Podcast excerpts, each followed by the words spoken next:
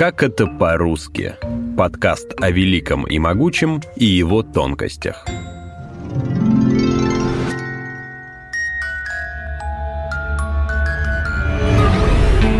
Всем привет! Меня зовут Полина Панина, и это эпизод «Как это по-русски» про колыбельные. Почти все в детстве слышали «Спят усталые игрушки» и «Спи, моя радость, усни». Более-менее современные песни, у которых есть авторы слов и музыки.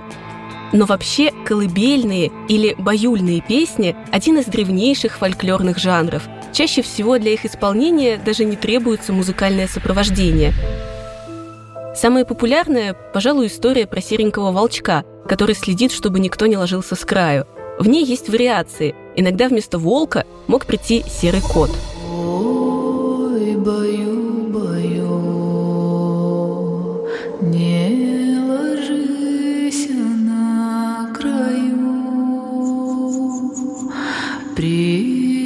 придет серенький волчок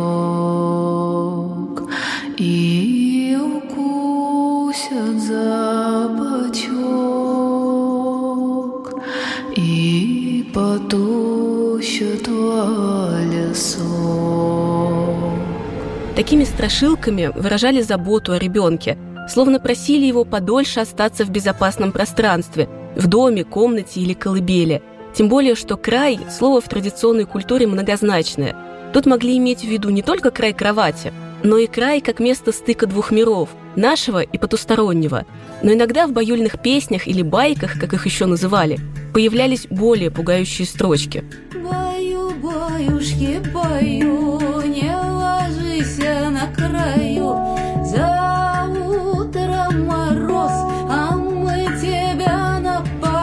Эти баюльные песни называют смертными или смертельными колыбельными – в деревнях и селах такие напевы сохранились до конца XX века.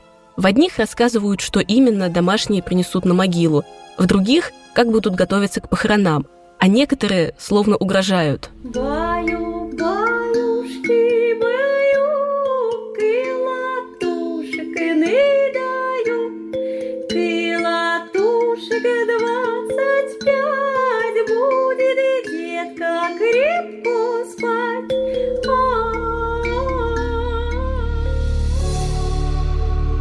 На современный взгляд песни довольно жуткие и вряд ли могут кого-то убаюкать, скорее наоборот. Но в традиционной культуре тема смерти воспринималась совсем по-другому. Наши предки не боялись умереть, но боялись умереть неправильно, без отпущения грехов и других обрядов. К смерти, даже ребенка, относились со смирением и фатализмом. Бог дал, Бог взял – рассказывает доцент Института славянской культуры Российского государственного университета имени Косыгина Варвара Добровольская. А вот с детьми с ними вообще сложнее, потому что ребенок до 7 лет, ну, если он крещеный, он заведомо как бы ангел, и на том свете ему лучше, чем на этом. Поэтому, собственно, смерть как таковая для него не очень страшна. Вообще смерть, если так вот подумать, она страшна существенно больше для окружающих, нежели для тебя самого. Но ты умер умер, что называется, а вот окружающие, они там страдают, плачут.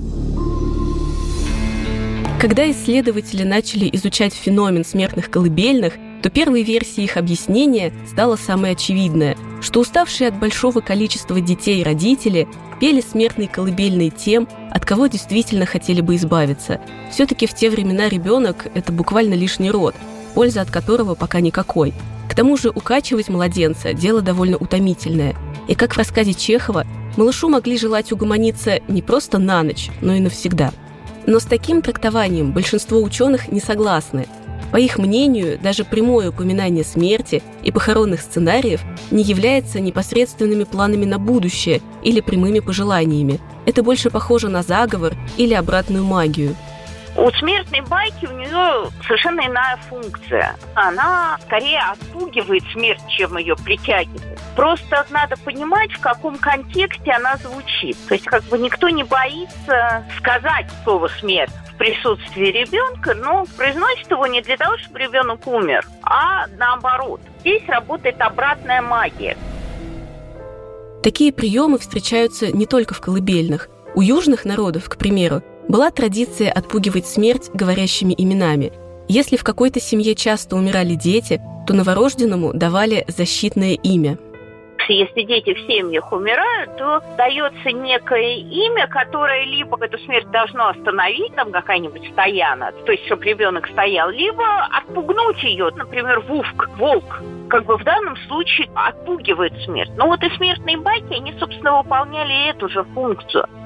Смертные баюльные песни должны были показать смерти. Смотри, этот ребенок уже почти твой. Мы уже придумываем, как его отпевать и хоронить. Вот только тебя тут не хватало. Не мешай и иди дальше, к тем, кто о таком еще не задумывался. Что касается самого ребенка, который слышал в свой адрес такие пожелания, то тут обходились без психологических травм.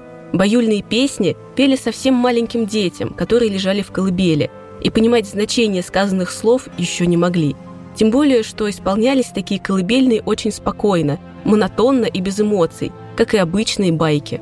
Колыбельная подразумевает, что она поется под качание люльки, а ребенок в люльке спит ну, до полутора лет самое большое, да, потому что из люльки вообще-то, в принципе, можно выпасть когда говорят, что в старые времена было много горбатеньких. На самом деле это тоже в значительной степени с люлькой связано, потому что как бы дети часто из нее выпадали, уже начиная шевелиться. И поэтому в люльке они были только вот до какого-то очень небольшого возраста.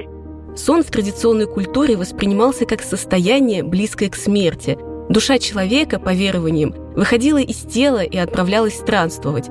Поэтому спящих людей нельзя было резко будить. Считалось, что душа не найдет обратной дороги к телу. По поверьям, дети во сне общаются с иным миром. И если ребенок смеется, значит его щекочут ангелы. Дополняется это общение магическими песенными формулами, колыбельными – и волшебными существами, которых часто призывают в баюльных песнях. Если мы посмотрим вообще на содержание колыбельных песен, то что у нас там? У нас кота зовут все время. Котик, там, приди, котик, ночевать, нашу деточку качать. Кот довольно такое сильное мифологическое существо. У нас зовут просто персонажей сна. Дрема, сон, угомон, вот они все в песнях присутствуют. К теме смертельных колыбельных иногда обращаются и в более современной культуре. В советской музыкальной сказке про Алису в «Стране чудес» есть своя баюльная песня. Пластинки со сказкой про Алису вышли в 1976 году, а эту самую страшную баюльную песню исполнил Владимир Высоцкий. Называется она «Происшествие на кухне». Алиса попадает на кухню, где герцогиня пытается укачать капризного младенца и слышит такие строчки. Баю, баю, баюшки,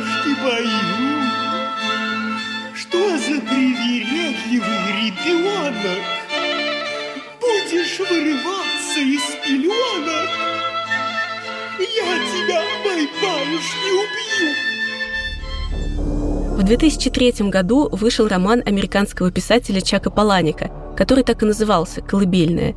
Сюжет построен вокруг вымышленной детской книги «Стихи и потешки со всего света». Там герой находит грустную колыбельную про то, как животные отправляются спать. Выясняется, что в некоторых африканских культурах ее пели детям во время голода и засухи, а еще изувеченным в битве и смертельно больным взрослым, услышавшие баюльную песню, тихо и мгновенно умирали.